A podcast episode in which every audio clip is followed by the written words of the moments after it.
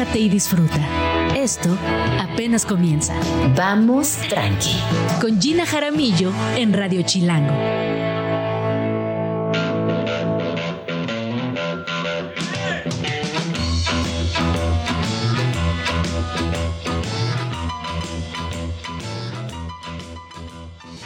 ¡Qué rolota! Buenos días, son las 11 con dos minutos. ¿Y por qué estamos escuchando esta canción o por qué decidimos abrir Vamos Tranqui con esta rolota? Bueno, porque hoy es 8 de diciembre y el Rey Lagarto habría cumplido años el día de hoy. Y pensar en este figurón, no solamente de la, de la música, sino también de una escena que marcó por completo muchísimas otras expresiones artísticas, eh, que fue más que un rockstar, que evidentemente tuvo una, un proyecto de vida que, que, cruzaba por muchas dimensiones, la política, la poética, la musical, incluso la de escritura. Y vamos a platicar bastante de esto. ¿Y quién mejor que nuestra experta en música, productora, amiga, compañera, Luisa? ¿Cómo estás, Luisa? Bien, Jim, muy contenta de traer a Jim Morrison. Jim Morrison. A esta cabina. Lo amo. No, claro, por Y supuesto. sí, un, día, un día como hoy, pero de 1943, nació el Rey Lagarto, El Rey Lagarto. el poeta rebelde. Que es curioso porque la mayoría de las personas lo recuerda como, si piensas en Jim Morrison, es claro, el vocalista de los Doors, ícono rockstar, ¿no? Es uno de los mejores frontman, pero creo que en lo, lo básico siempre lo, lo- lo relacionamos con el rockstar, el, El- gran líder de Sí. una gran banda. No, y que era indisciplinado y que se excedía y que, y que era como una, una- una persona muy incendiaria, ¿no? Era Sí. fuego puro ese hombre. Pero creo que todo eso se queda corto Sí. con lo que verdaderamente no vimos o no solemos ver de Jim Morrison, que era un artista súper completo, un poeta, una persona que sí se entregó al arte. A ver, ojo, ¿eh? Para ser tan genial en la vida, uno tiene que estudiar mucho, tiene que prepararse, tiene que tener disciplina, tiene que buscar inspiración en otros espacios, en otras culturas. Un artista verdadero no le alcanza únicamente con ser, con ser genial y sumamente talentoso. No. Tiene que, de alguna manera, seguir estudiando y seguir promoviendo su propia creatividad. De acuerdo. Y además hay como toda una cosa que pasó con todas estas personas que se forman en la posguerra en Estados Unidos, ¿no? Como que es muy sabido que los hijos de militares pues fueron los hippies y como que estaban en rebeldía. O sea, un poco no quiero denostar la rebeldía de la generación, pero pues un poco pues toda la gente estaba en, co- compartía ese sentimiento de esto está mal y todos un poco nacieron como rebeldes en esa generación. Sí, además el Ya. hipismo sí marcó toda una, una era en la humanidad. Exacto. Tan es así que sigue muy vigente. Exacto. Pero además, o sea, que lo que tú dices, que además tú dediques tu vida a formarte como ese rebelde que tú ya por solo haber nacido en esa generación ya eres, es un, o sea, creo que no es poca cosa. Es un acto de valentía absoluto. y que además decidas compartir, porque hay muchísimos artistas de esa época que más bien terminan en el anonimato o en una, en ciertos grupos como de interés de ya con los años de no sé la generación beat, como que ubicamos, ya sabes que a tu Kerouac, pero pues nada más, ¿no? Y, y creo que además este acto de me voy a me voy a convertir en parte del mainstream para la historia es demasiado logro, creo, ¿no? No, y también, a ver, ojo, entender que los Doors sí fueron un producto masivo. Sí, O sea, sí, sí claro. fueron una, una banda que, que convocó a muchísimas personas, que llenaron estadios, que tenían eh, fans por todos lados y que de alguna manera fueron construyendo nuevos públicos que no solamente disfrutaban de su música, sino que también entendían ese acto incendiario natural que transmitían. Correcto. Y la verdad es que aquí en Vamos Tranqui, yo en lo personal, yo sé que tú también, Jean, sabemos que la música es una cosa hermosa, pero que además la música se puede disfrutar siempre más cuando sabes las historias que hay detrás de ella. Entonces no queríamos otra vez que pasar este día sin poder platicar un poquito de Jim Morrison y un poco eh, hablar de estas cosas que, que hacen que si hoy en 8 de diciembre, ya en 2023, escuchas a los Doors, pues tengas un poco más como de- del back que hace de todo esto, muy- además de muy buena música que ya de por sí suena diferente y ahorita vamos a hablar de por qué sonaban los Doors estaban Ajá, son ajá. contemporáneos de los Beatles por ejemplo Y ¿no? nada que ver, ¿no? eran como el rock and roll Sí, oscuro el rock sí. oscuro y, y ahorita vamos a ver por qué Jim Morrison estudió cine él era hijo, eh, su mamá estudió literatura, su papá militar, pero además, o sea, militar de alto grado Y él, pues como decíamos, hijo de una generación, o parte de una generación que pues nació ya con la rebeldía en el ADN, ¿no? Ya insertada por default. Estudia cine en UCLA, misma escuela de la que estudia Coppola, pues, por decir a alguien, ¿no? Y, este, y era un gran lector. De hecho, ahorita, antes de empezar el programa, comentábamos que muy probablemente tú hubieras sido muy gran amiga. Yo hubiera sido. Por no decir. Sí, ojalá, digo, en mi, en mi fantasía, este, ¿no? Hubiera sido mi novio. Obviamente. por no decir obviamente. Romance, romance intenso de Jim Morrison. Intenso con Jim Morrison. Es que, ¿cómo no? Qué visión, claro, ¿cómo no? ¿Cómo es que, ¿cómo no? Es un tipo que estudió cine, que le encantaba eh, leer, que escribía muy bien, que hacía excelente música, que además estaba guapísimo, se vestía increíble. era sexy. Tenía este, mucha conciencia social. Eh, pues sí. Habría que ver cómo, cómo era su personalidad, porque luego esta clase de genios no es tan... Eh, Accesible. exacto. Eh, pero bueno, eh, siempre fue un gran lector. De hecho, él era fan de poetas como Baudelaire, de Huxley. De hecho, Los Doors, el nombre de la banda, viene de las puertas de la percepción de, de Huxley.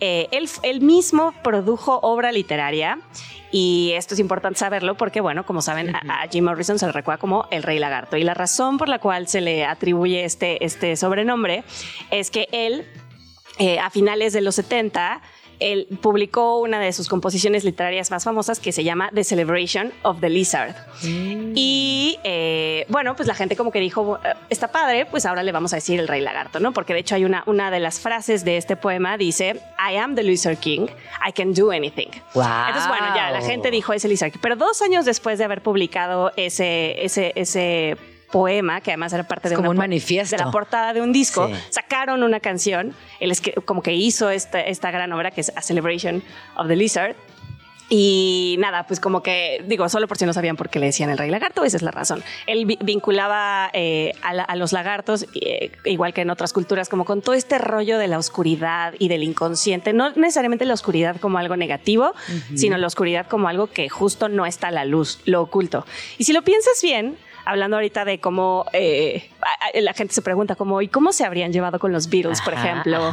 Este, solamente pensando más allá de lo personal, sino la, vinculación musical de las dos bandas, sí suena a un opuesto, ¿no? sí, no, por supuesto. Y bueno, además él también abiertamente hablaba de, pues, del chamanismo, de que él experimentó con plantas sagradas, estuvo aquí en México, consumió peyote. O sea, él tenía como un camino espiritual bastante interesante, intenso y público. Era, era muy consumidor. sí se metía. Era este, experimental. de varias cosas. Sí, pero como que lo suyo era justo esto, ¿no? Los psicoactivos, el LSD. psicotrópicos. Psicotrópicos, estas cosas que más bien te llevan a otro unos niveles como de hiperconciencia, ¿no? Eh, esto un poco se relaciona con, con, su muerte, pues él murió el 3 de julio del 71, lo encontró su novia, eh, ellos vivían en un departamento en París, un día lo encuentra, eh, esa, ¿Tuvo sobredosis? tuvo un infarto mm. y de hecho hay como lo mismo, como con todas estas grandes leyendas que pasó detrás, no lo vamos a dejar solo un infarto, se cree que pues por el, el, pues él era un hombre de excesos, mm. entonces bueno, no, no parece sorprender, pero bueno, tenía 27 años, esa noche se, se unió al club de los 27. Eh, Ay, esa suspiro, me da una cosita esas, esas muertes tan jóvenes. Y, eh, y bueno, pues siempre hay como estos rumores de si el infarto vino por una sobredosis de qué, ¿no? Eh, él tenía asma, entonces, bueno, yo creo que pues era natural que una persona con asma y que además pues eh, vivió en muchos excesos, pues en algún momento tuviera un infarto letal, porque además era muy joven y como saben, los infartos a temprana edad suelen ser letales. Eh, en fin, pues bueno, eh, no queríamos dejar pasar. no, pero decías que si lo pensamos de alguna manera, tiene, es, completamente opuesto a lo que sea con los Beatles. Sí, justo. Y John Lennon podría llegar a ser hasta su alter ego, ¿no? Sí, o sea, y yo creo que si, alguien tiene este dato, la verdad es que yo no lo tengo, pero seguramente se conocieron. No sé cuál era la relación entre John y Paul y, Jim, eh, pero sería muy interesante tener como un anecdotario con alguien que, ya sabes, biógrafos y estas cosas. Pero sí creo que eran personalidades muy diferentes. A lo mejor yo creo que John es el que podría haber sido más afín a la personalidad de Jim. Sí. No sé qué piensas. John y Yoko sí los veo felices neteando. Sí, claro. Sí. sí, totalmente. Este, y bueno, mencionaba ahorita que estamos hablando de John, también eh, hoy es el aniversario luctuoso de nuestro amado John, John Lennon. Lennon. Ay, nuestro queridísimo Sí, John que ya- Lennon, ya que hemos también mucho. tuvo un final muy triste. Sí, fue asesinado, como todos ustedes saben, por Mark Chapman, que ahí sigue en prisión, eh, en un arranque de no se sabe qué. Apenas en 2020, eh, él ha tenido varias comparecencias para ver si logra tener la, una, una especie de libertad condicional. En 2020, si no me equivoco, fue la última comparecencia y en ella él declaró como, pues él tiene que hacer como un speech, ¿no? Y entonces él decía, fue un error gravísimo. O sea, esto merece la pena de muerte. O sea, yo merecería morir por lo que hice.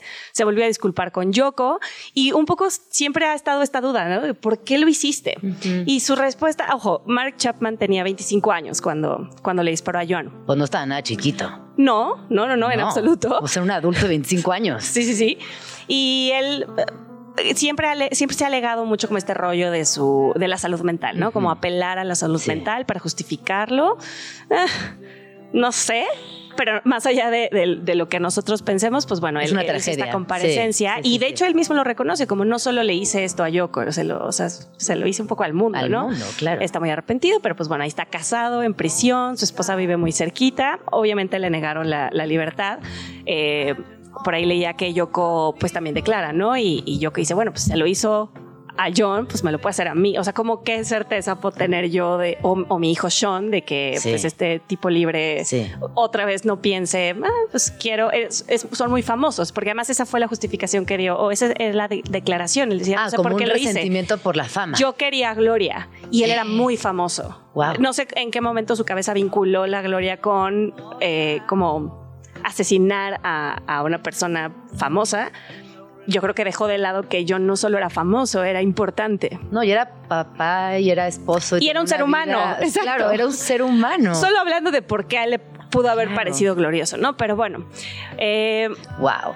Esta- Sí. A propósito de esto, estaba leyendo por ahí, eh, si no me equivoco, esta semana salió un documental que se llama John Lennon Murder Without a Trial y es una serie de entrevistas que hacen con gente que por primera vez, gente que estuvo ahí, ya sabes, como la paramédica que recibió de primera a, a John o el portero del, del edificio donde vivía con Yoko. Las críticas no han sido necesariamente tan buenas porque justo es imposible, se centra mucho en ese hecho y la gente no puede dejar de pensar en John, en su familia, en que era un ser humano, claro, en que era esta sí. persona importante para el mundo, no solo para la música, sino para la cultura en general.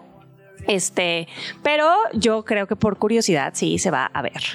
Eh, Ahí está una opción. Si Sí. ustedes eh, le dan vueltas mucho a este caso y piensan en John Lennon, pues sí, pueden acercarse. Les adelantamos, las críticas sí No hablan de... Sí, porque hablan de que el documental se centra mucho en todos estos motivos de salud mental y cosas a las que ha apelado Mark Chapman. Y pues eso a la gente no le gusta. No, y menos a los fans. No hay nada que justifique, punto. Exacto, no, y fans y no fans. No hay nada que lo justifique. Yo creo que hay que verlo, Jean, y se comenta. Sí, y se si te comenta. parece bien. Me parece bien que se vea y se comente. Y mientras tanto, eh, recordar un 8 de diciembre como eh, el día que nace el Rey Lagarto Lo y también el día que deja este plano John Lennon. Sí. Y traes por ahí una otra, otra persona importante. Pues sí, Que la verdad es que ella, el día de hoy. ella también habría cumplido años, la grandísima Sinead O'Connor. Eh, y, y a propósito de ella es que seleccionamos la primera canción del día de hoy en Vamos Tranqui. que también es una artista en toda la extensión. Bueno, sí, una vida muy dura. Una vida muy dura, una vida muy triste también. Murió muy poco tiempo después, si no me equivoco, de que de, De que de su perder a su hijo. Eh, sus letras son increíbles, la verdad es que también fue un icono. Además, es otra vez una de esas pocas mujeres que logró ser alguien en medio de un mundo de no, hombres. y a ver, y ella fue una mujer que siempre estuvo a favor de los derechos de las infancias. Sí. De hecho, una de las razones por las que ella es eh, básicamente vetada de los medios de comunicación internacionales, porque ahí sí el pacto fue internacional, porque estando en una entrevista destruye una foto del Papa y ella acompañándolo, o sea, acompañando este acto performático de toda una justificación que tiene que ver con abuso sexual infantil y que en su momento fue visto como algo negativo y como algo Mm. completamente desubicado, cuando en realidad lo que estaba haciendo era un acto heroico, Sí. era darle su lugar a ese escándalo que por años ha acompañado a la iglesia y que además está comprobado, y bueno, en la iglesia hay pedofilia, lo sabemos absolutamente todos, es una realidad. ¿Cómo Gina? ¿No? Entonces, eh, a mí me pare- yo siempre he estado a favor de esa mujer, de hecho la Sí. quiero mucho Sí. y también la recordamos un día como hoy. Sí, pues estos tres rebeldes se les ama en esta cabina. Se les ama. Agenda Chilango. En Vamos Tranqui, siempre hay plan. ¿Te gustan el anime, el manga, los cómics y además eres parte de la comunidad LGBTQ? Entonces no te pierdas Hatsukoi, un evento que busca establecer en México espacios y comunidades alrededor de estos temas a través del amor, el teatro y el gusto por compartir. No te pierdas de todas las actividades, los invitados e invitadas y todas las exposiciones que hay preparadas. Hatsukoi se llevará a cabo este sábado 9 de diciembre en Expo Reforma. Consulta los horarios y los precios en sus canales oficiales. Agenda Chilango. Ponte los tenis y lánzate este domingo a la carrera del centro histórico. Puedes elegir entre correr 5 o 10 kilómetros, en familia o con amigos, y la edad mínima para participar es 15 años. El punto de partida será la Plaza Tlaxcoaque en Fray Servando Teresa de Mier en el centro histórico. Agenda Chilango. Aprovecha este fin de semana para salir de la Ciudad de México a tomarte un ponche. Lánzate este sábado y domingo a Tepoztlán a la cuarta edición de la Feria del Ponche. Habrá más de 20 variedades con recetas tradicionales y unas medio exóticas. También habrá platillos típicos de la región y una programación de actividades artísticas. La entrada es gratis, pero ve con la cartera y el estómago listos para probar toda la variedad gastronómica. Agenda Chilango.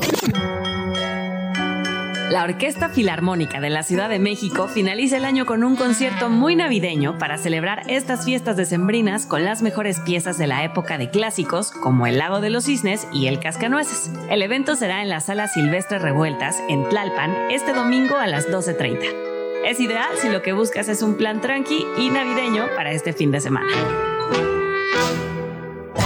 Presentado por Agenda Chilango, los mejores planes de la ciudad en un solo lugar.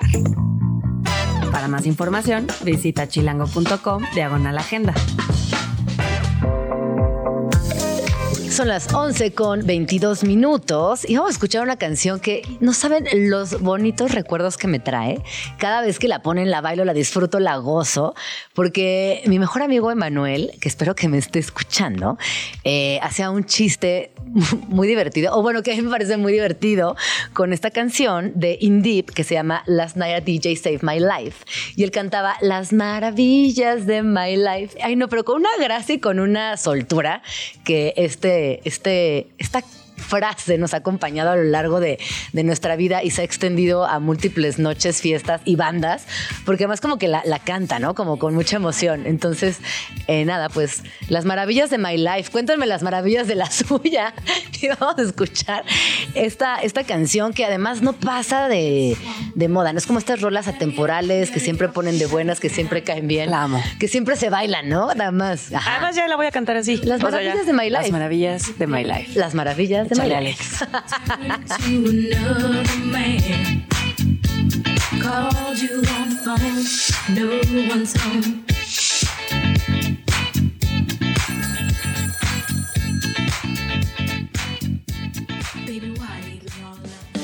Escríbenos en Twitter o Twitter o X o X o como le quieras llamar.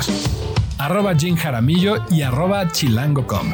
Usa el hashtag Vamos Tranqui el hashtag Vamos Tranqui y cuéntenos cómo va su viernes. Qué delicia que es viernes. Eh, confieso que la semana pasó volando, pero ya lo estamos pasando increíble.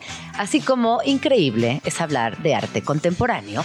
Y como saben, dentro del ecosistema del arte están las instituciones, los museos, las galerías. Y en nuestro país y sobre todo en nuestra ciudad, las ferias de arte juegan un papel importante. Y feria, y, dentro de esas ferias hay una feria que es muy linda, muy importante y que mueve un montón de cosas y que además, sin duda, es una de las consentidas. Y personalmente mi consentida. Hay que decirlo. Y está por aquí Marcos Ruiz, que nos va a platicar acerca de material. Él es coleccionista de arte contemporáneo, socio fundador y director de programación de material. Bienvenido, Marcos, ¿cómo estás? Hola, Gina, qué gusto estar aquí contigo el día de hoy y pues sí, celebrando que es viernes. Celebrando que es viernes y que material cumple 10 añotes, una década de existir. Así es, una década de existir, de muchísimo trabajo, de muchísimo crecimiento y mucha madurez. Pero pues nada, llegando a este, a este evento como con mucha alegría y mucha emoción también, ¿no? Fíjate que pienso en aquellos días donde material era una idea y que cuando por primera vez la vimos literalmente materializada, no sabíamos qué iba a pasar con este proyecto que poco a poco fue ganando terreno, que se fue posicionando también dentro del circuito serio de ferias, no solamente en el territorio, sino a nivel internacional, y que justamente hoy, con 10 años de vida, llega un momento genial eh, donde vamos a poder, imagínense, los voy a poner en contexto. Material tiene 73 galerías, 18 países representados, participan 36 ciudades, más de 200 artistas están ahí, estarán ahí, y con 34 expositores nuevos, lo cual es un montón. Sumar 34 nuevos expositores es un chorro. ¿Cómo, ha sido este, este camino en 10 años? Pues bueno, yo creo que a partir de la primera edición empezamos a ver un crecimiento en la escena del arte contemporáneo en la Ciudad de México y junto con esto pues fuimos creciendo nosotros, ¿no? Fuimos creciendo junto con galerías, con artistas y pues mm, de lo que más me da gusto de material es ver a colegas, este, ver, verlos en museos, en exposiciones importantes, en galerías en Europa y crecer junto con nosotros, ¿no? Yo creo que eso es lo que más nos ha dejado y nos ha marcado como material.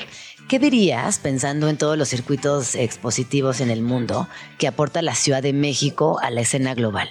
Bueno, la Ciudad de México es clave para la escena global porque justo funciona como un puente, ¿no? Funciona como un puente con el mercado estadounidense y el mercado eh, latinoamericano. Y es un lugar que para, para la Semana del Arte, que es en febrero, es muy atractivo para Europa porque la gente sale del invierno y viene corriendo hacia acá, ¿no?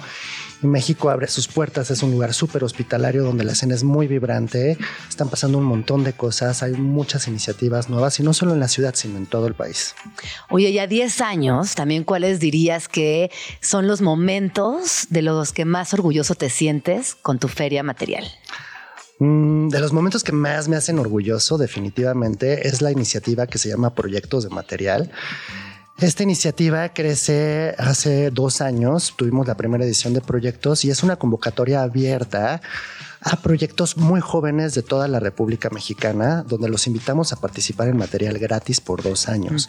Durante estos dos años se les acompaña con un mentor que los va acompañando de, la mano y les ayuda a hacer sus exposiciones, a curarlas y pues nada, como a usar material como una plataforma de exposición donde pueden tener contacto con coleccionistas, con curadores, con instituciones y con el público en general. Y pues nada, ese es como mi momento más que más me enorgullece de material, ¿no? Esta iniciativa.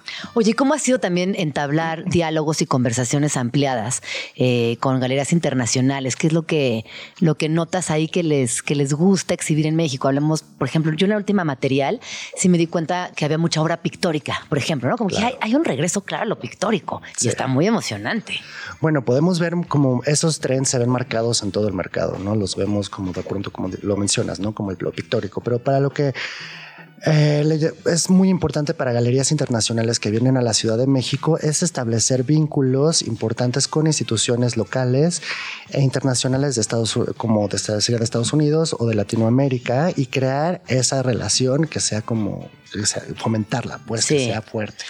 Hay dos cosas de las cuales me gustaría hablar. La primera, el coleccionismo joven, que bueno, hoy hace 10 años, quienes empezamos en material, pues ya tenemos 10 años, ¿no? De estar yendo, de estar comprando, de estar cerca de, de la escena artística y que sí es una realidad que ustedes empezaron con esa comunidad, con ese nuevo público que hoy ha crecido con ustedes.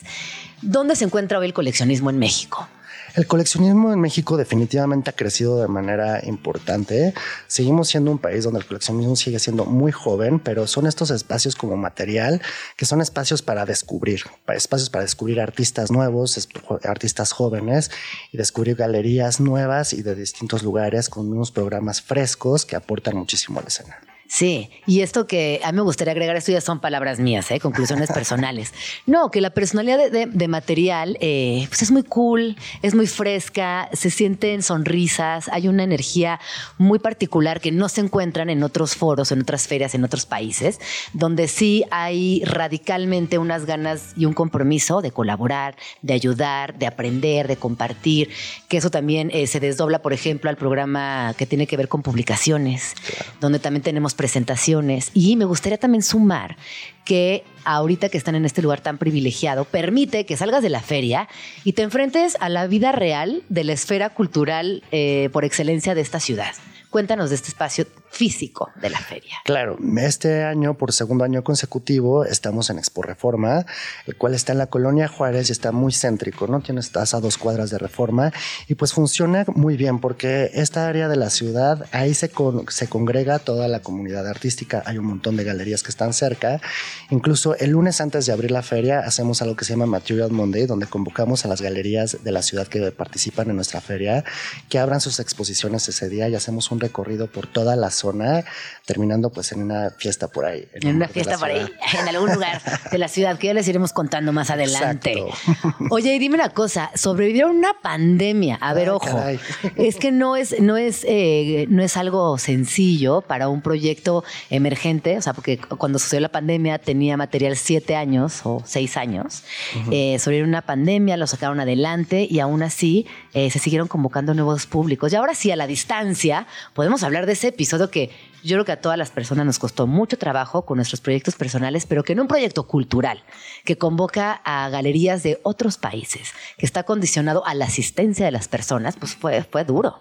Claro, sí fue duro, pero fue un momento muy importante para material. Yo creo que fue sin duda fue un reto, pero nos hizo replantearnos cómo funciona la feria, cómo funciona el ecosistema del arte en términos nacionales e internacionales, ¿no? Y esto nos obligó a abrir más mercados, no solo a depender en un evento al año. Y lo que hicimos fue nuestra iniciativa en Guadalajara que se llama Estación, Estación Material, que es una feria de galerías nacionales que se hace una vez al año en Guadalajara. Extendimos nuestro programa curatorial para hacer eventos fuera de la feria durante fuera de la Semana del Arte también, que son performances, este, piezas audiovisuales, este, sonoras, etc. Entonces, fue un momento, sí, de un reto significante, pero sin duda nos replanteamos todo el, negocio de material y, pues le dimos una repensada al ecosistema del arte en México. Qué lindo, ¿no? También hoy a la distancia poder reconocer todos esos aprendizajes desde lo más luminoso y que se están materializando en estos 10 años. Oye, tú acabas de decir algo muy importante para material, el performance algo que sin duda se ha posicionado, se ha desarrollado y ha vinculado también a nuevos públicos, pero sobre todo regresar a la parte performativa dentro del arte como una acción sustancial.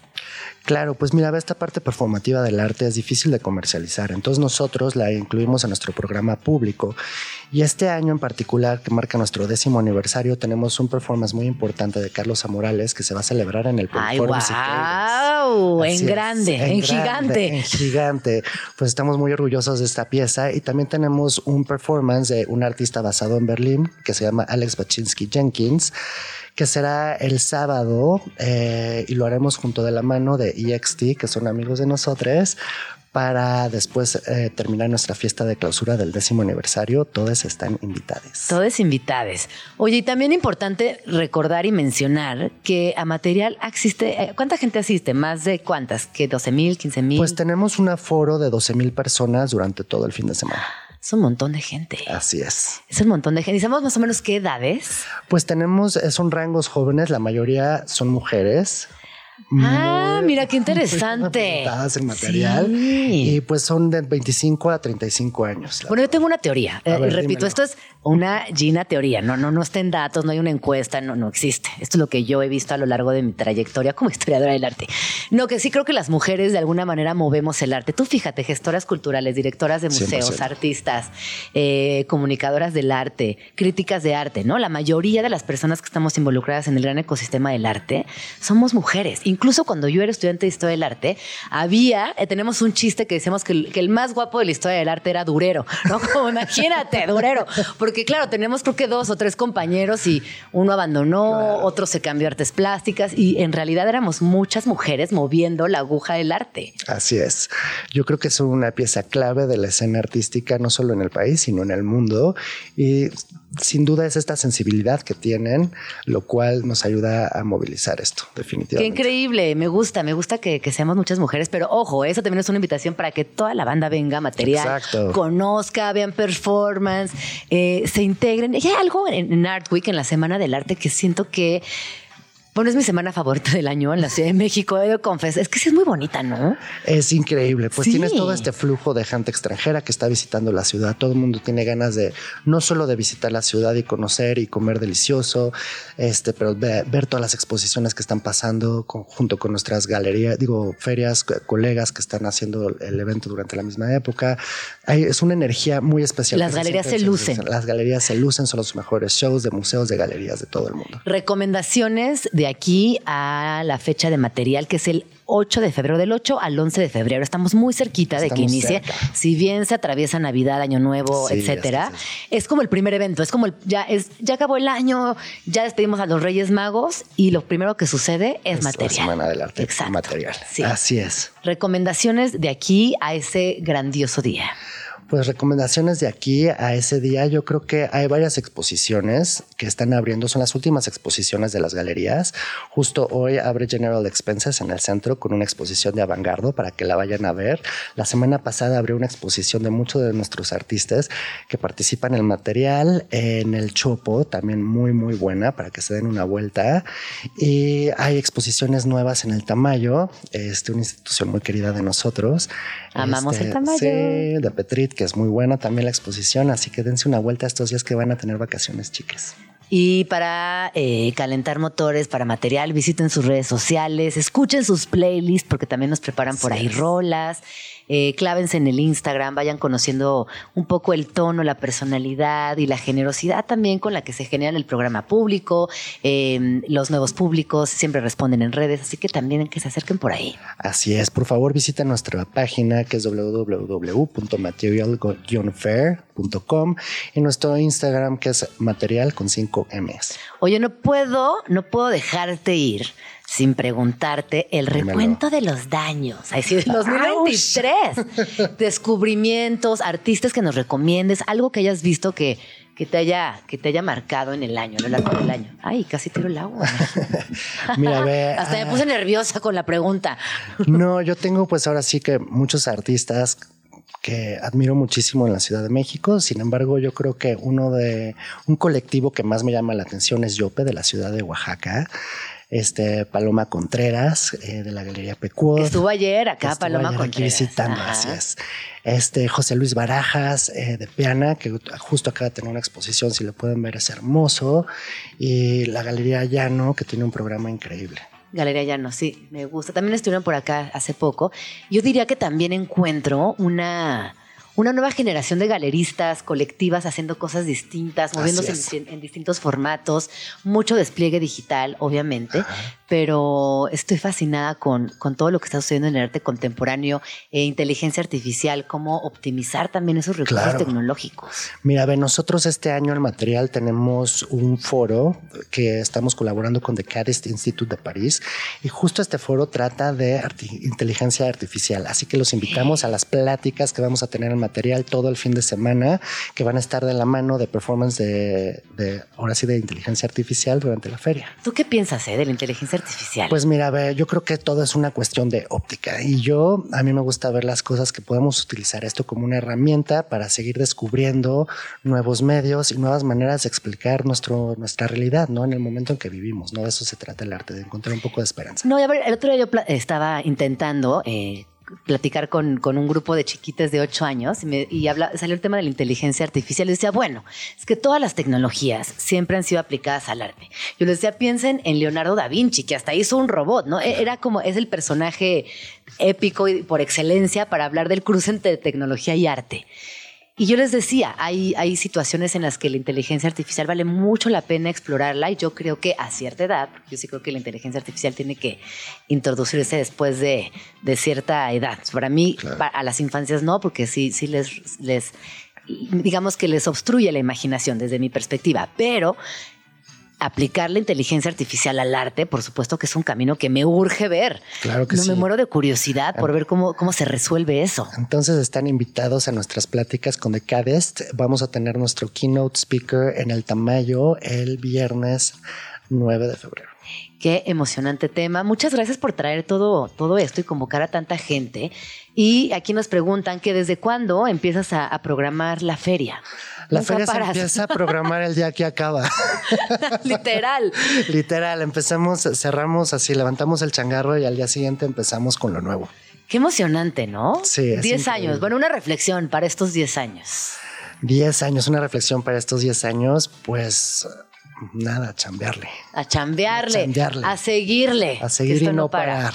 Esto no para. A surfear la ola. Qué bonito, Marcos. Muchas gracias por venir a Vamos Tranqui. Muchas felicidades por por, estos 10 años. Y bueno, obviamente regresarás en febrero para darnos los últimos de los últimos detalles. Claro que sí. Y seguir adelante con este acompañamiento a, a la feria, al proyecto, a quienes participan y por supuesto a quienes lo hacen posible.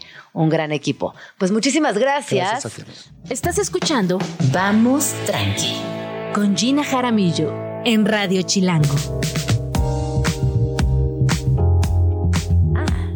11 con 56 minutos. Eh, ay, traigo un chisme de peso pluma. Oigan, yo creo que sí, peso pluma, cuando se hagan el recuento de las palabras más buscadas en Google y más dichas en los medios de comunicación, seguro peso pluma tendrá un lugar privilegiado. Este año hablamos muchísimo de peso pluma y voy a hablar de nuevo de peso pluma. Y es que eh, está trendeando por ahí, que ayer tuvo un gran concierto en Argentina, que le fue muy bien, eh, llenó el estadio, grandes ovaciones, todo perfecto hasta que eh, decidió hacer un comentario que no fue bien recibido.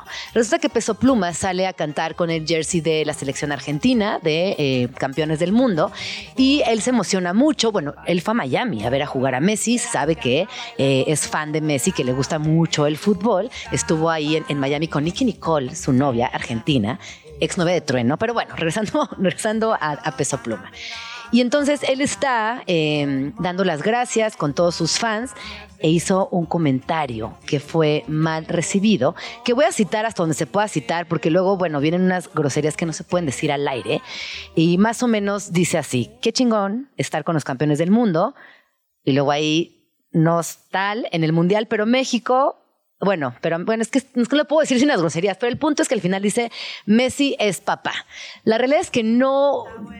A ver, ¿qué piensan ustedes? ¿Qué piensan aquí en cabina, Luis? Yo no lo vi, o sea, nada grave, ¿no? La verdad es que él estaba siendo empático, estaba siendo chido, no dijo mentiras. Sí, pues sí, sí, sí. Usó un vocabulario fuerte, quizás es, es eso, las formas, como siempre en todo en la vida, las formas. Lo dijo de una manera bastante bastante grosera y bueno, ahora lo están lo están funando en las redes, nos, nos quieren cancelar a Peso Pluma. Es- está haciendo están diciendo que es un vendepatrias, que es un arrastrado, que no sé qué.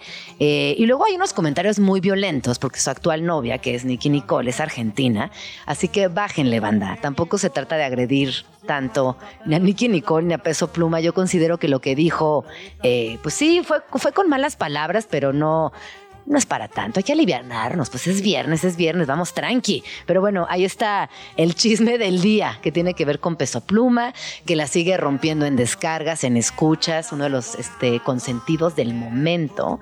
Y ya saben que a mí me cae muy bien y me gusta mucho. Y aquí me dicen que no, que en él, que no les gusta tanto, voto a favor, voto en contra, voto en contra, voto a favor. Daf, ay, Daf tampoco te gusta Peso Pluma. Bueno, a mí sí me gusta mucho. Y este, y bueno, esto es lo que está pasando el día de hoy con Peso Pluma. En Argentina, pero repito, es viernes, vamos a estar que hay que alivianarnos, hay que, hay que in- intensiar menos, ¿no? Llevarnos la más leve. Está lindo también. Eh, en fin. Etimologías chidas.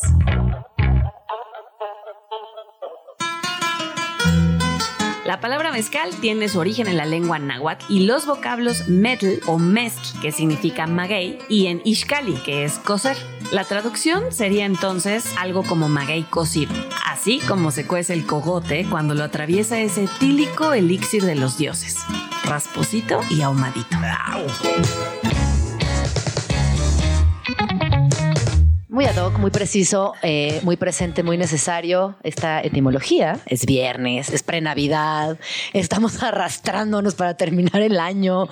Obviamente un mezcalito viene bien, o dos, o tres. Ustedes decidan, solo no manejen. Hagan lo que quieran con su cantidad de mezcales, pero por lo que más quieran. No beban y manejen. Esa combinación está fatal. Tampoco le marquen al ex ni hagan cosas imprudentes. Solamente pásenla chido. Oigan, eh, hemos tenido un día bien bonito. Hemos hablado de arte contemporáneo, hemos hablado de música. Y dentro del ecosistema cultural hay, una, hay un eslabón que es fundamental y que en realidad engloba muchos otros y tiene que ver con la gestión cultural, que hasta hace muy poco tiempo en México no era una profesión. Imagínense que quienes somos gestoras culturales tenemos que irnos organizando por la vida para sacar adelante nuestros proyectos. Y hoy afortunadamente ya se estudia como una carrera formal. Está conmigo en la cabina Nubia Macías Navarro, quien desde 2017 es miembro permanente del grupo de reflexión Méxicos Posibles, es socióloga de formación con una maestría en periodismo y en 2009 fue elegida como uno de de los 100 líderes de Iberoamérica por el periódico El País en España y personaje del año por la revista Mujeres en México. Además, cuatro veces seleccionada por la revista Líderes Mexicanos como uno de los 300 líderes más influyentes de México, además de ser una extraordinaria persona con un corazón hermoso y con siempre una reflexión a favor, en contra de la cultura, pero siempre muy puntual. Me encantas, Nudia, ¿cómo estás? qué, qué, felicidad. Qué felicidad. sí, gracias, buenos días. Muy, muy feliz, de que hasta que se nos hizo que vinieras a Vamos Tranqui. Exactamente, y no verte detrás de una vitrina nada más. Así, no, me hace muy feliz estar aquí. Muchísimas gracias, Gina. Oye, eh, cuéntanos un poco. Estoy, me estoy enterando que eres socióloga de profesión. Sí. Qué, qué, qué increíble. Sí, sí y no. A ver. Tiene que ver con azares del destino. es más, ya me con, calor, déjame y con, el saco. Y con economía de, de, de, guerra. Yo la verdad es que toda mi vida quise ser corresponsal de guerra. Y cuando tomé la decisión ya de ir a la universidad, la Universidad de Guadalajara, de donde soy yo, no, tiene, no tenía en ese momento comunicación y periodismo. Y entonces hurgué entre las múltiples eh, facultades que había, cuál era la que podría acercarse. Claro que no se acercaba mucho, pero creo que terminó dándome herramientas muy buenas, sociología, para entender el mundo en el que vivo. Eh, entonces estudié sociología por economía, porque solamente las universidades privadas de Guadalajara tenían la carrera y era carísima. O sea, o yo o comía o pagaba la universidad. Y como somos tantos en casa, pues no había manera de que de que se pagara exclusivamente a mí la carrera. Y por eso luego sí hice la, la, maestría en periodismo del periódico El País en Madrid y, fue genial. Yo creo que terminó sociología dándome unas herramientas buenísimas para entender un poco el mundo en el que habitamos y a la sociedad. Y yo creo que llegué en mejores condiciones de ser periodista cuando llegué a la maestría del país. Pues sí, claro, tenías todo, todo el, todo el bagaje. Tenía Tenías ahí, ¿no? Como los ojos de la sociología que son muy auténticos también. Y luego tuve el año más divertido, ahí sí los voy a poner envidiosos, del mundo en Madrid. Una maestría de, estudiábamos de 9 a 9, eh, pero lo pasamos genial. Un año completo, sin parar eh, en el sitio más fascinante. Me tocó los últimos años de como los coletazos de la movida española y todavía era una época muy divertida. Todavía eran pesetas. todavía eran pesetas, claro, claro.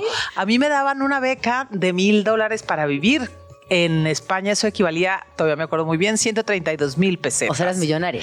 Digamos que en el rango de la pobreza absoluta yo, yo alcanzaba a sacar los ojitos y la nariz. Sí, sí. Y eso me permitía que amigos míos que eran más pobres que yo pudiéramos también alcanzar. Nos alcanzaba para todo. Porque uno cuando es estudiante, si te alcanza para la chela y para un whisky en Madrid, de los más cutres que hay en Madrid, pero sí nos alcanzaba. Pero también cuando eres joven te alcanza para todo y el cuerpo responde muy bien y no hay cruda y no hay cansancio y puedes estudiar. Y el otro día eh, platicaba con una amiga de eh, si pudieras detener tu vida en una edad, ¿cuál sería? Y decía, bueno, pues los 20 están buenos, están muy divertidos. Sí. Yo me divertí muchísimo en la prepa porque estuve con un grupo sensacional de compañeros en la prepa y la maestría.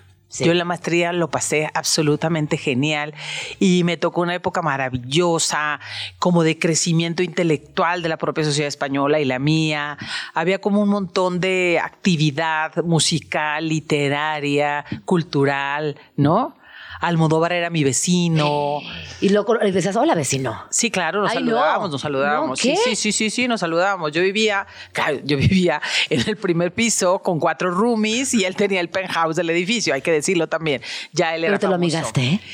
Sí, un poquito, sí, un poquito, sí.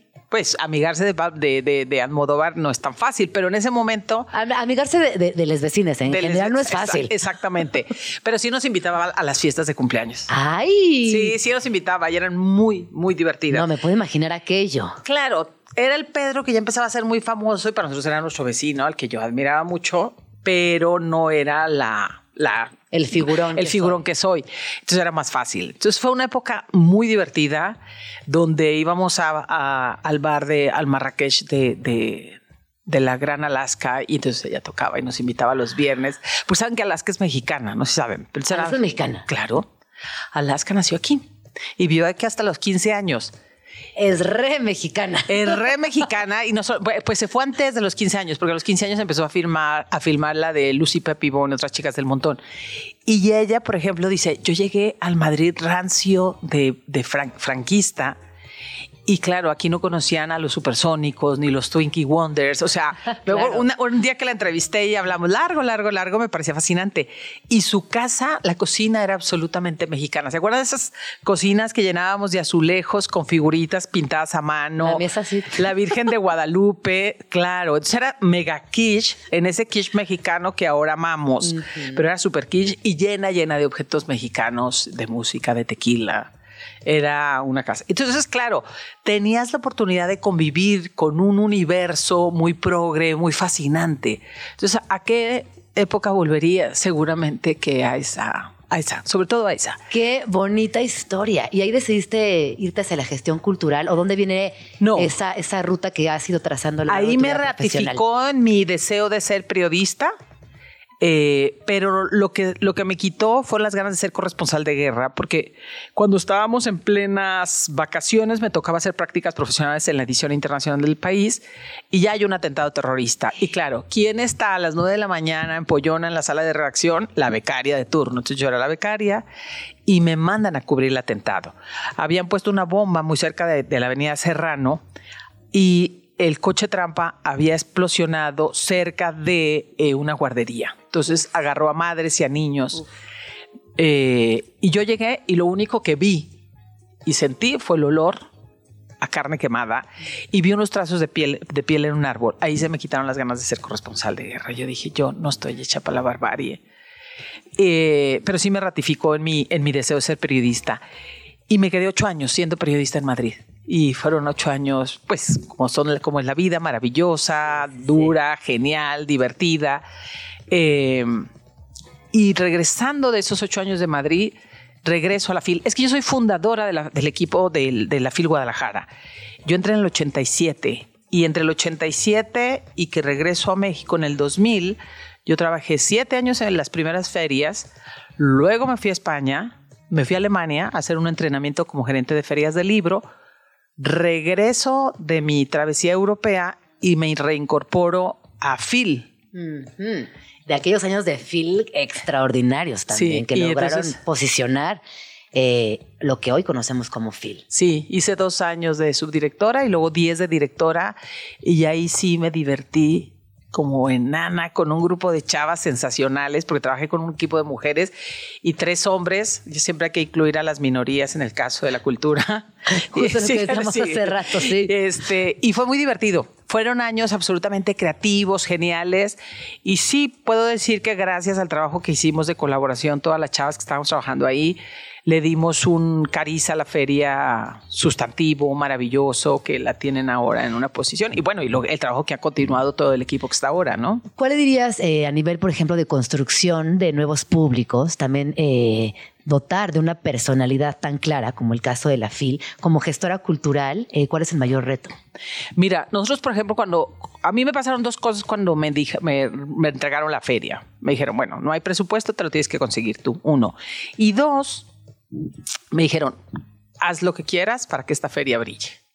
Nos dimos cuenta que eh, nuestro jefe, que murió hace poquito, que paz descanse, él le obsesionaba y siempre decía que éramos la segunda feria más importante del mundo. Yo decía, qué pereza ser la segunda feria más importante del mundo detrás de Frankfurt. Entonces decíamos, no, vamos a ser la número uno en nuestra especialidad. Vamos a hacer una feria latinoamericana que ofrezca todo el valor cualitativo y cuantitativo de la literatura se lo ofrezca al mundo. A partir de ahí empezamos a planificar y a pensar que teníamos que distinguir el trabajo por públicos. Entonces, la feria siempre tuvo pabellón infantil, se hacían cositas aisladas para los jóvenes, pero se hacían y luego había una amplísima barra de, programación para adultos. Pero la cadena productiva y creativa del libro no estaba, estaba tendida como a medias. Entonces decidimos agarrar cada eslabón de la cadena productiva y creativa del libro y crear programas que les permitieran a los que hacían negocios ir a hacer negocios que se pudieran capacitar y se pudieran divertir, porque Phil era muy divertido. Claro. Era muy divertido, era muy golfa todas las noches. Tú hablabas de mezcal, en Jalisco hablábamos de tequila. Eh, y entonces trabajábamos cada uno de los eslabones y lanzamos el Salón de Derechos de Autor, que yo creo que eso es lo que catapulta Phil Guadalajara. Los europeos y los norteamericanos que no nos volteaban a ver para la compra-venta de derechos, nos voltearon a ver cuando lanzamos el Salón de Derechos, que es donde se negocia. Claro, que se convierte en negocio. En negocio a otro nivel, a otra escala. Ya no solo es vender el libro, producto impreso o digital, sino que aquí el contenido lo comprabas o lo vendías en función de tus intereses para eso, ¿no? Entonces, sí le dimos un giro sustantivo y atendimos por públicos. Atendimos por públicos de manera profesional y creamos un proyecto cultural literario para públicos específicos. Y además segmentados por población. Yo creo que la FIL lo que me enseñó, pues, cómo hacer muchos doctorados cada año, porque entonces no podías atender a los niños de 4 a 6 años igual que al de 7 a 9 y los de 10 a 12 que ya se sienten adultos. Entonces, toda la programación fue segmentada para que pudiéramos tener la posibilidad de que cada segmento de la población fuera atendido y mirarlos a los ojos pensando que sí diseñamos un programa cultural para ellos. Y gran, mi gran aprendizaje eh, fue ahí. O sea, tratábamos de evitar el ensayo-error, trabajamos muchísimo, nos profesionalizamos todas eh, todes, porque había chavos que siguen trabajando ahí, que son sensacionales, y eso nos permitió aprender muchísimo. Entonces, eh, dejamos una feria muy consolidada, yo me fui feliz, ¿no? Y curioso que decías que nosotros llegamos a la gestión cultural muy sobre el ensayo-error, pero ahora soy profesora de gestión y desarrollo de proyectos culturales en la Universidad de Guadalajara. Entonces, eh, qué rico que un proyecto tan generoso y tan maravilloso para la sociedad eh, como la Feria del Libro de Guadalajara me haya dado todas las herramientas para hacer ahora cosas que me divierten mucho. Y, qué lindo también que pudiste tener esa trayectoria y de alguna manera ser de las primeras en profesionalizar lo que es la gestión cultural como tal en México. Es decir, sí, yo estudio gestión cultural y vamos a entrarle de lleno a la gestión cultural. ¿Qué es exactamente la gestión cultural para quienes nos están escuchando? Mira, eh, desde mi perspectiva es una profesión, es una carrera que nosotros nos dedicamos a profesionalizar a la gente, porque salen Normalmente de las licenciaturas, cuando estudias una licenciatura, sales teórica de todo. En un posgrado, lo que te da la posibilidad es de que te profesionalices y sepas diseñar proyectos completos de la A a la Z para el público al que quieres atender. Eh, antes era como de, ay, mijito, tú que estudiaste frivoliteo, un curso de historia, te voy a poner de, secretario de cultura de, de la ciudad. Eso yo creo que ya cada vez empieza a cambiar, ¿no? Todavía sigue incidiendo. Yo creo que los creadores son muy buenos para desarrollar, su arte eh, y trabajan muy para sí mismos. Ajá. Y los gestores culturales usamos el arte y la creación de otros justo para poner al alcance de los otros. Entonces, ¿qué es la gestión cultural? La posibilidad de que el arte llegue a los otros de una manera que la puedas inocular, aprender, enamorarte, gozarla, ¿no?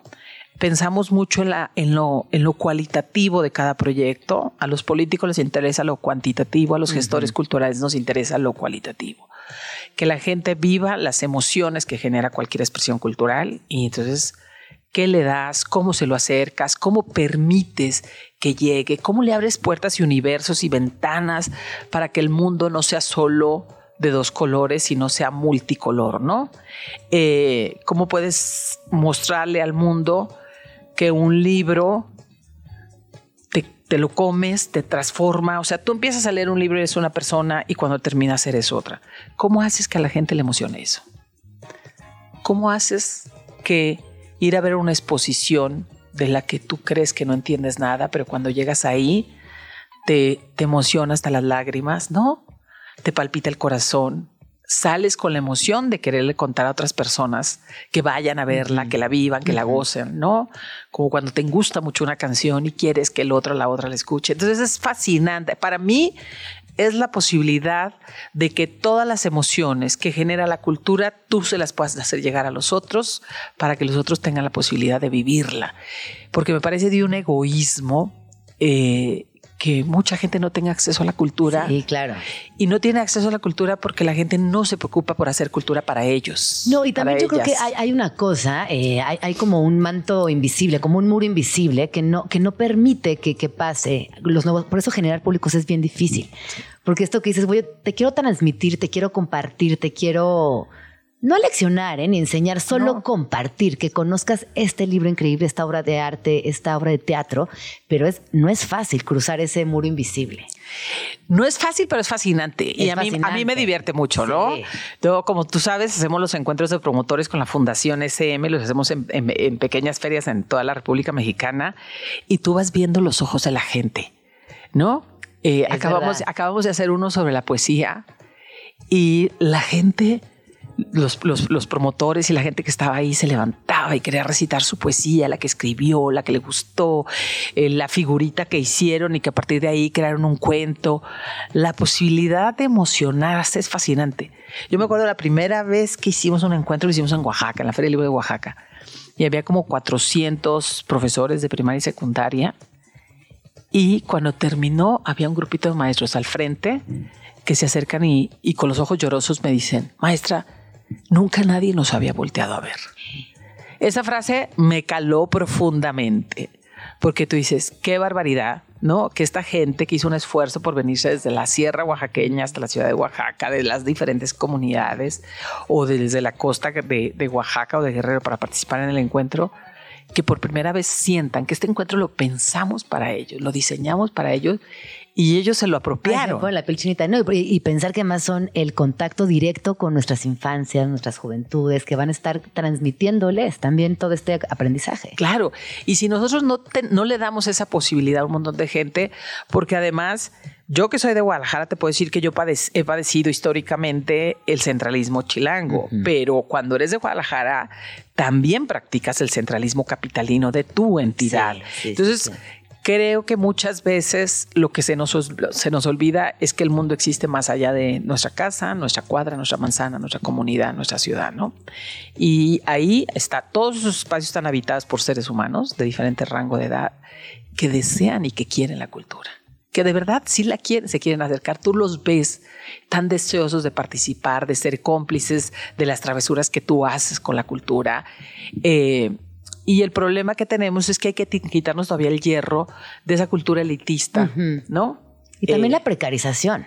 Ah, de, la cultura. O sea, estamos en un escenario, yo te diría global, ya ni siquiera estoy hablando de México, porque esto lo, platico con muchas personas de otros espacios y países. Hay una precarización de la cultura evidente y, que es muy negativo para todo el, el desarrollo de una sociedad contemporánea. Claro.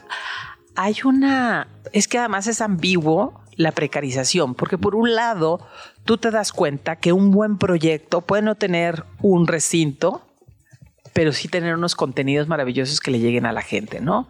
Creo que también depende mucho de las herramientas con las que tú dialogas y permites que los otros dialoguen.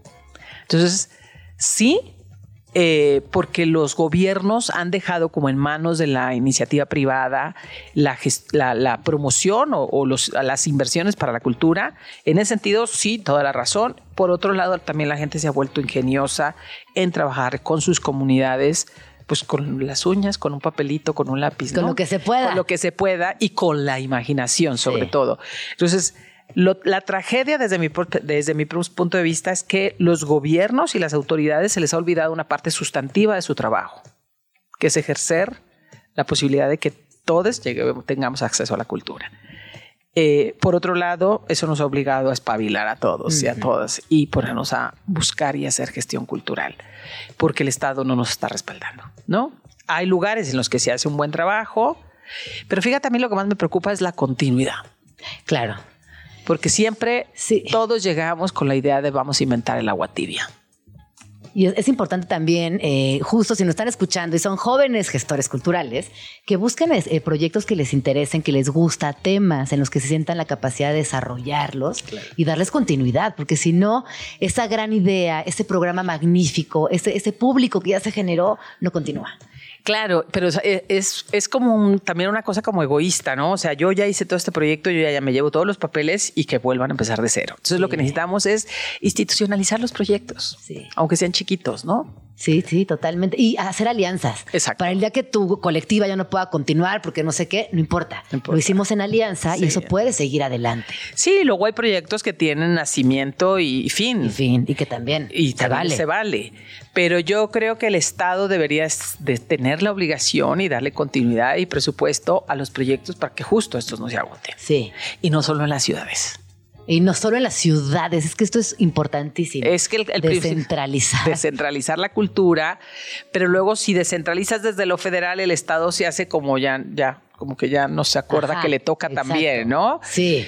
Y, y, yo ahora, por ejemplo, me impresiona mucho en Jalisco, en mi tierra, han hecho estas empresas eh, cediéndoles museos a la iniciativa privada para que ellos gestionen la cultura en los espacios museográficos pero claramente estos espacios museográficos están movidos por los galeristas y, la élite y entonces dejan de ser los espacios comunitarios para la gente. Entonces, ahí las líneas se, rompen muy fácil, ¿no? es complejo. Es complejo, pero yo creo que hay que seguirlo haciendo. A mí me fascina. Cada vez que hacemos una cosa padrísima que veo, ves a la gente. a mí lo que más me gusta es ver a la gente, la reacción de la gente. emocionante. Y cómo los involucras y participan. Hace poquito hicimos una cosa con, con un gran poeta eh, de, de, Guanajuato, pero que vive aquí en Ciudad de México. Y le dijimos a la gente, llévese su poema. A ver, el que más le guste, el que esté ahí escrito. Y aquello se convirtió en un recital absolutamente fascinante y la gente no se quería salir, estaban ahí. Y entonces, a lo mejor en su casa tenían un montón de broncas, pero ya tuvieron una horita deliciosa, ¿no? Y se fueron con el corazón contento un rato. Estás escuchando Vamos Tranqui con Gina Jaramillo en Radio Chilango. Son las 11 con 28 minutos y nos acaban de sintonizar. Les cuento que estamos en medio de una conversación muy interesante en torno a la importancia de la gestión cultural eh, y cómo, cómo también dentro del ecosistema de la cultura, la gestión evidentemente tiene un papel fundamental.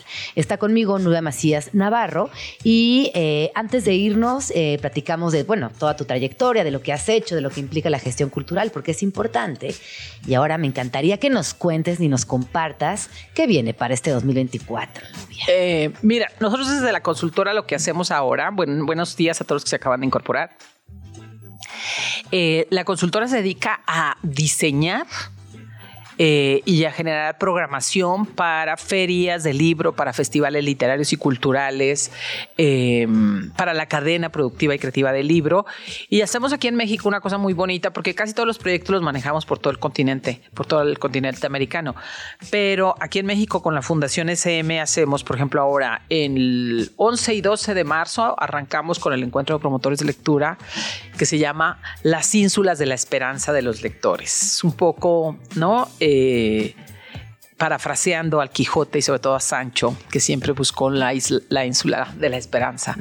Vamos a hacerlo en la Feria del Libro de, Mérida, Yucatán, y son unos encuentros súper bonitos, porque los hacemos lúdicos, recreativos, y sobre todo queremos que eh, las madres, padres de familia, los eh, profesores, que participen, son dos jornadas, dos días, se lleven ciertas herramientas para que trabajen con sus hijos, con su club de lectura o con los chavitos en las escuelas y puedan acercarles la lectura desde lo lúdico, desde lo divertido, sin la obligación de la lectura. Como también este normal, como naturalizarlo un poco más, ¿no? Como que de repente está ahí como en un lugar. Y, es como muy académico.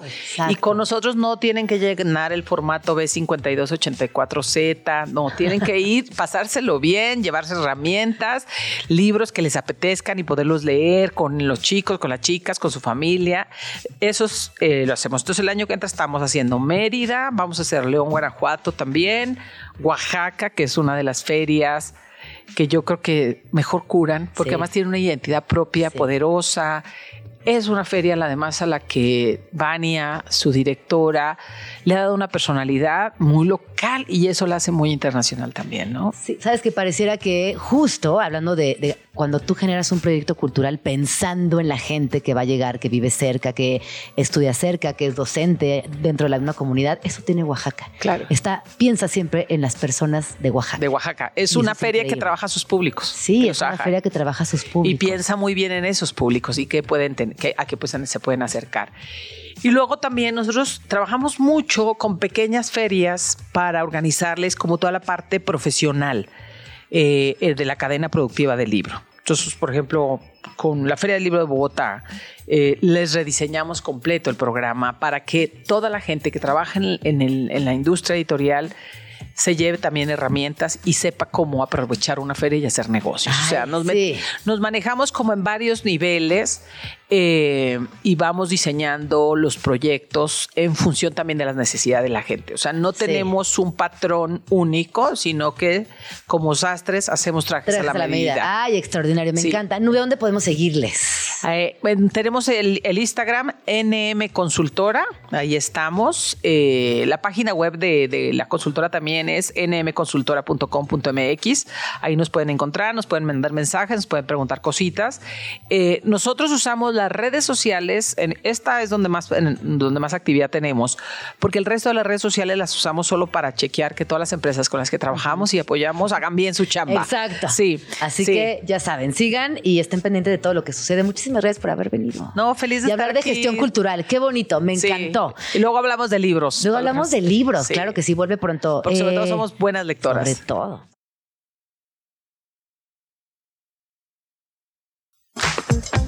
Estás escuchando Vamos Tranqui con Gina Jaramillo.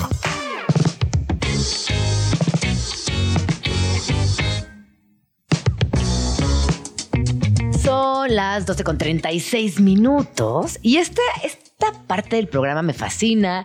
Sucede los viernes y con esto cerramos. Y es una, es una sección muy linda porque ponemos rolas, pero platicamos con gente muy interesante.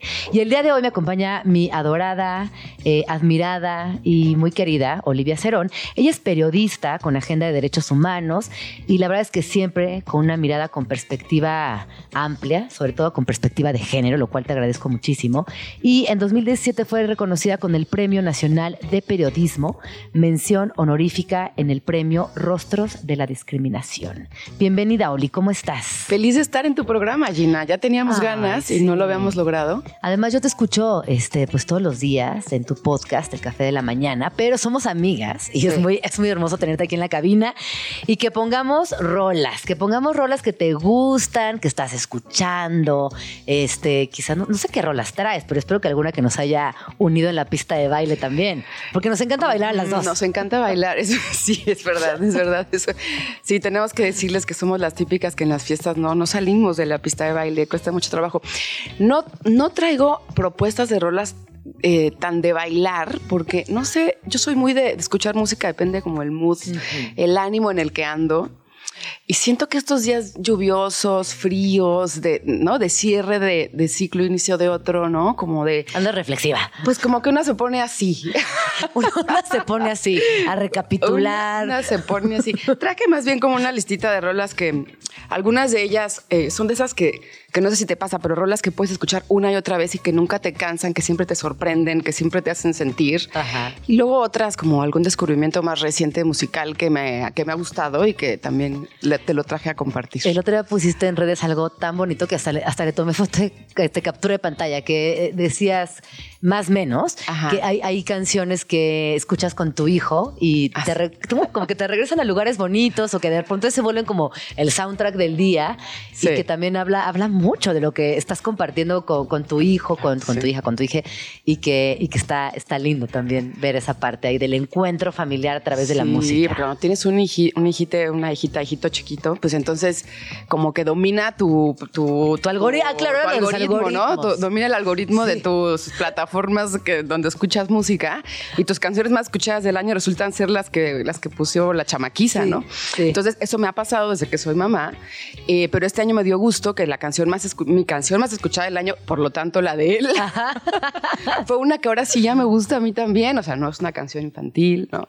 Este, es Space Oddity de David Bowie, que a mí me encanta esa canción, y que a él le voló la cabeza porque ahora anda en un rollo de que le encanta el espacio y, que los planetas, y entonces ahí tuvimos un punto de encuentro, aunque el segundo lugar fue el sonidito, amiga. Ah. El sonidito. Ay, amo el sonidito, la amo. Esa responsabilidad absoluta de esta personita y no mía, porque a mí el sonito me gusta, pero no un domingo, 7 de la mañana. No, no pasa la rola 2. No pasa la rola 2.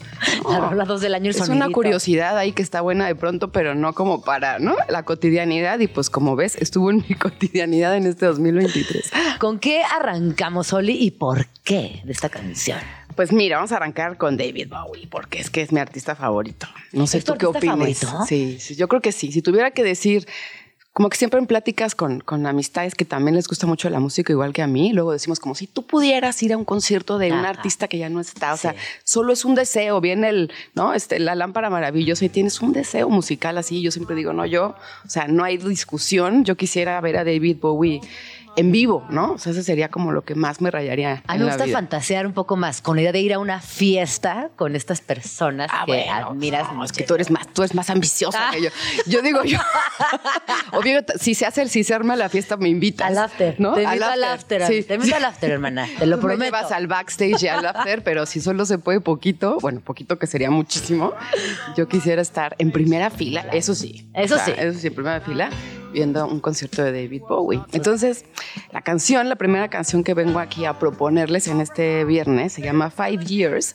Me gusta un montón porque es de 1972, Gina, pero ya está hablando de, pues, del miedo al fin del mundo porque pues, nos acabamos del planeta, ¿no? Entonces, es como todo lo que pasa cuando un conductor de televisión, periodista, anuncia que nos quedan cinco años y, y quien está contando todo esto dice como, y es real porque es que el, el conductor se puso a llorar en la transmisión en vivo, lloró entonces, todo lo que socialmente empieza a suceder, todas las reflexiones que detona, saber que, que te quedan cinco años, ¿no? O sea, ¿qué haría, qué haríamos tú y yo, qué harían quienes nos escuchan si les dijeran, o sea, es real, o sea, nos quedan cinco años, ¿qué, ¿cómo priorizarías tu vida, todo, no? ¿Tú qué harías, Soli?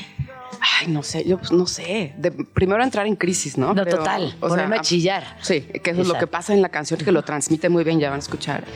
Eh, y luego pues trataría de ver cuáles son esas cosas las más importantes de mi vida que, que, me voy a poner a hacer a partir de este momento y ya, ¿no? Sí. Y quitarte las arañas mentales. Eso pasa en la canción también. Él acaba teniendo como un recuerdo de alguien que quiere mucho, este, estando feliz en un momento de tomar malteada, saludando, sonriendo y esos, esas cosas chiquititas de la vida. Cotidiano que hacen lo, extraordinaria la vida. Exactamente. Entonces, pues vamos a escogerle un poquito. Five Years de David Bowie. think I saw you in an ice cream parlor, drinking milkshakes cold and long. Hermosa, hermosa canción. Me frase de smiling and waving and looking so fine. Es mi parte favorita. Hermosa, Oli. ¿Qué más traes por ahí? ¿Cuál híjoles, es la canción? Híjoles, traigo aquí una cosa en esto de las nostalgias. Este, 50 palabras, 60 palabras o 100 de mecano. A ver, suéltala, Luis, vamos a escucharla. ¿Y esta por qué, Oli? Esta, porque me parece a mí la mejor canción de una ruptura amorosa que hay en la historia del mundo mundial, así lo declaro. Porque, a ver, no dice, con todo respeto, ¿eh? pero no dice, es que ya no aguanto, te extraño, no puedo estar sin ti, que es como, está bien, también hay que decir esas cosas, ¿no? Cuando uno tiene una ruptura. Totalmente. Pero lo que se siente cuando esta mañana me he levantado y, dando la vuelta me he ido rodando, o sea, estas descripciones este, casi metafóricas del espacio vacío que se siente, ¿no? Del eh, sí, de la, del closet sin la ropa. O sea, esas cosas, otra vez, ¿no? Hablando de las cosas chiquititas de la vida, lo cotidiano, en donde se siente una ausencia, pero que al mismo tiempo no es una canción tan azotada, tiene un ritmo que te invita un poco también a moverte, como que es esta eh, tristecilla, dulce tristecilla, ¿no? Esta cosa nostálgica, eh, manejable, transitable, profunda, ¿no? Me encanta esta canción. A ver, vamos a escucharla. ¿Será que las palabras nunca expresan demasiado bien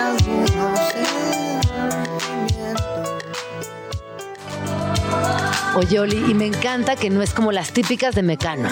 No. Justo. Todo lo contrario, de hecho. Bueno, sí, no, yo sí creo que tiene la esencia de, de Mecano, además en un momento en el que Mecano era, era brutal, ¿no? Era cuando era un, un, un bandón, eh, pero sí, pero no es la canción más conocida de Mecano, ¿no? O sea, es una, esta, esta ¿de qué año es? Estoy, por acá me la apunté, creo que es de 1986, ¿no? Este, eh, pero nada, es esa sutil, me gusta por la sutileza, ¿no? Por Qué linda sí, canción, me linda. encanta. Luego, ¿qué más traes por ahí, Oli? Híjoles, mira, traigo una que esta sí es un gusto muy, muy, muy personal, que es una canción que se llama Parachute. Y es de Shan Ono Lennon, que no sé si ubiquen los apellidos, ¿verdad? Ono Lennon, capaz les ¿Me suena. suena? Capaz por ahí pueden llegar Ajá. a adivinar quién es la mamá y quién es el papá de este músico, compositor fantástico que se llama Shan. Que, que además, qué qué- qué difícil ser hijo de Yoko Ono y John Lennon. imagínate. ¿Qué más? Y además es hiper talentoso, ¿eh? o sea, él es un chavo que es talentosísimo. Sí, ya pero ya no está tan ya no chavo. tan chavo, ¿va? Pero, pero sí está, está fuerte, Sí, ¿no? y bueno, ubican la canción de Beautiful Boy de John Lennon, que al final dice Ah. Darling Shan, pues es que es este Shan, ¿no? Sí. Es este Shan que es fantástico y tiene esta canción que se llama Parachute, que si quieres vamos a escuchar tantito. Ajá. Y, y ahorita Sí, sí, sí, te por cuento favor. qué cosas bonitas dice.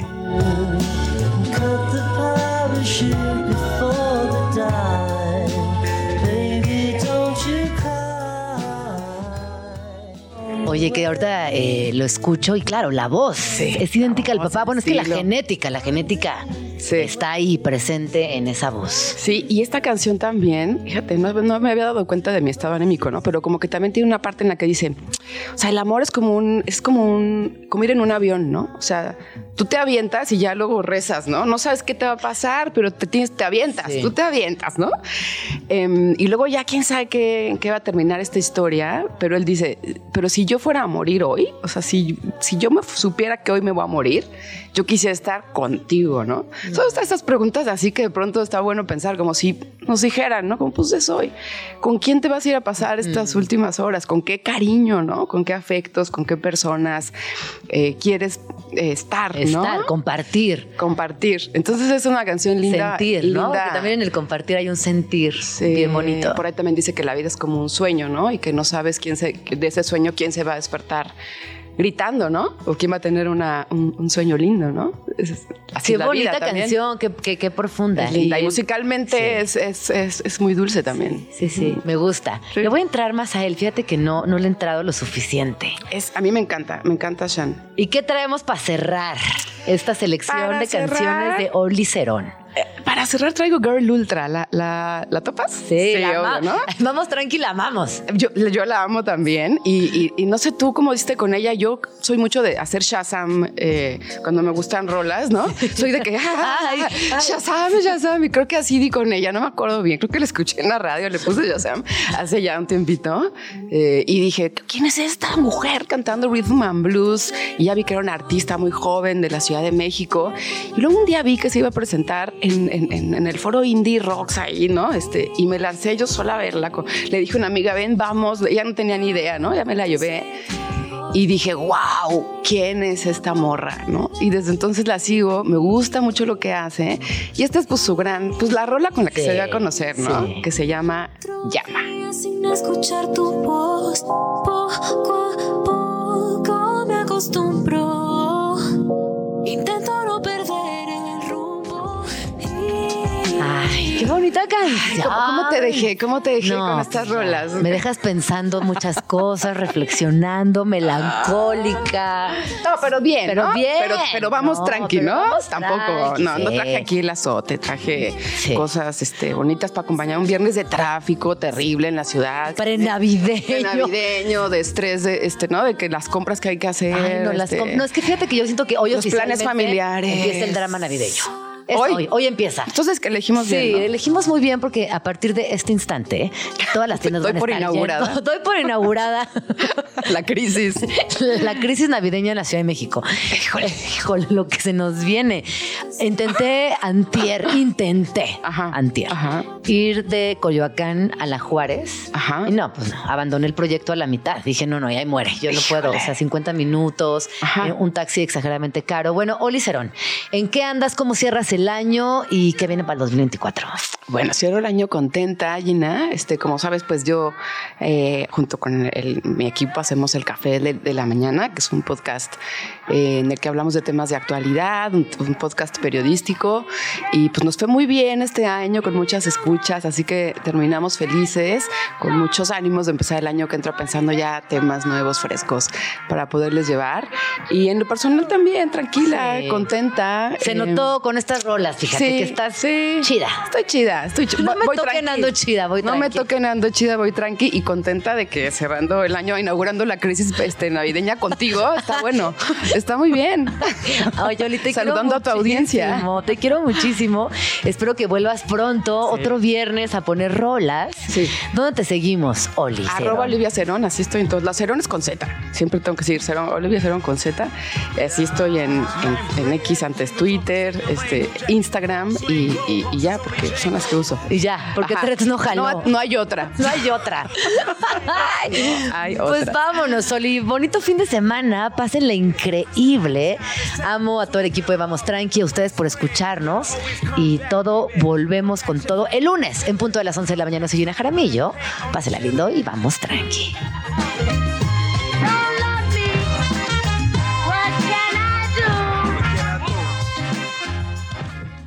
Ya nos vamos. Pero nos escuchamos la próxima semana aquí, en tu oasis favorito de las mañanas. Vamos tranqui. Con Gina Jaramillo en Radio Chilango.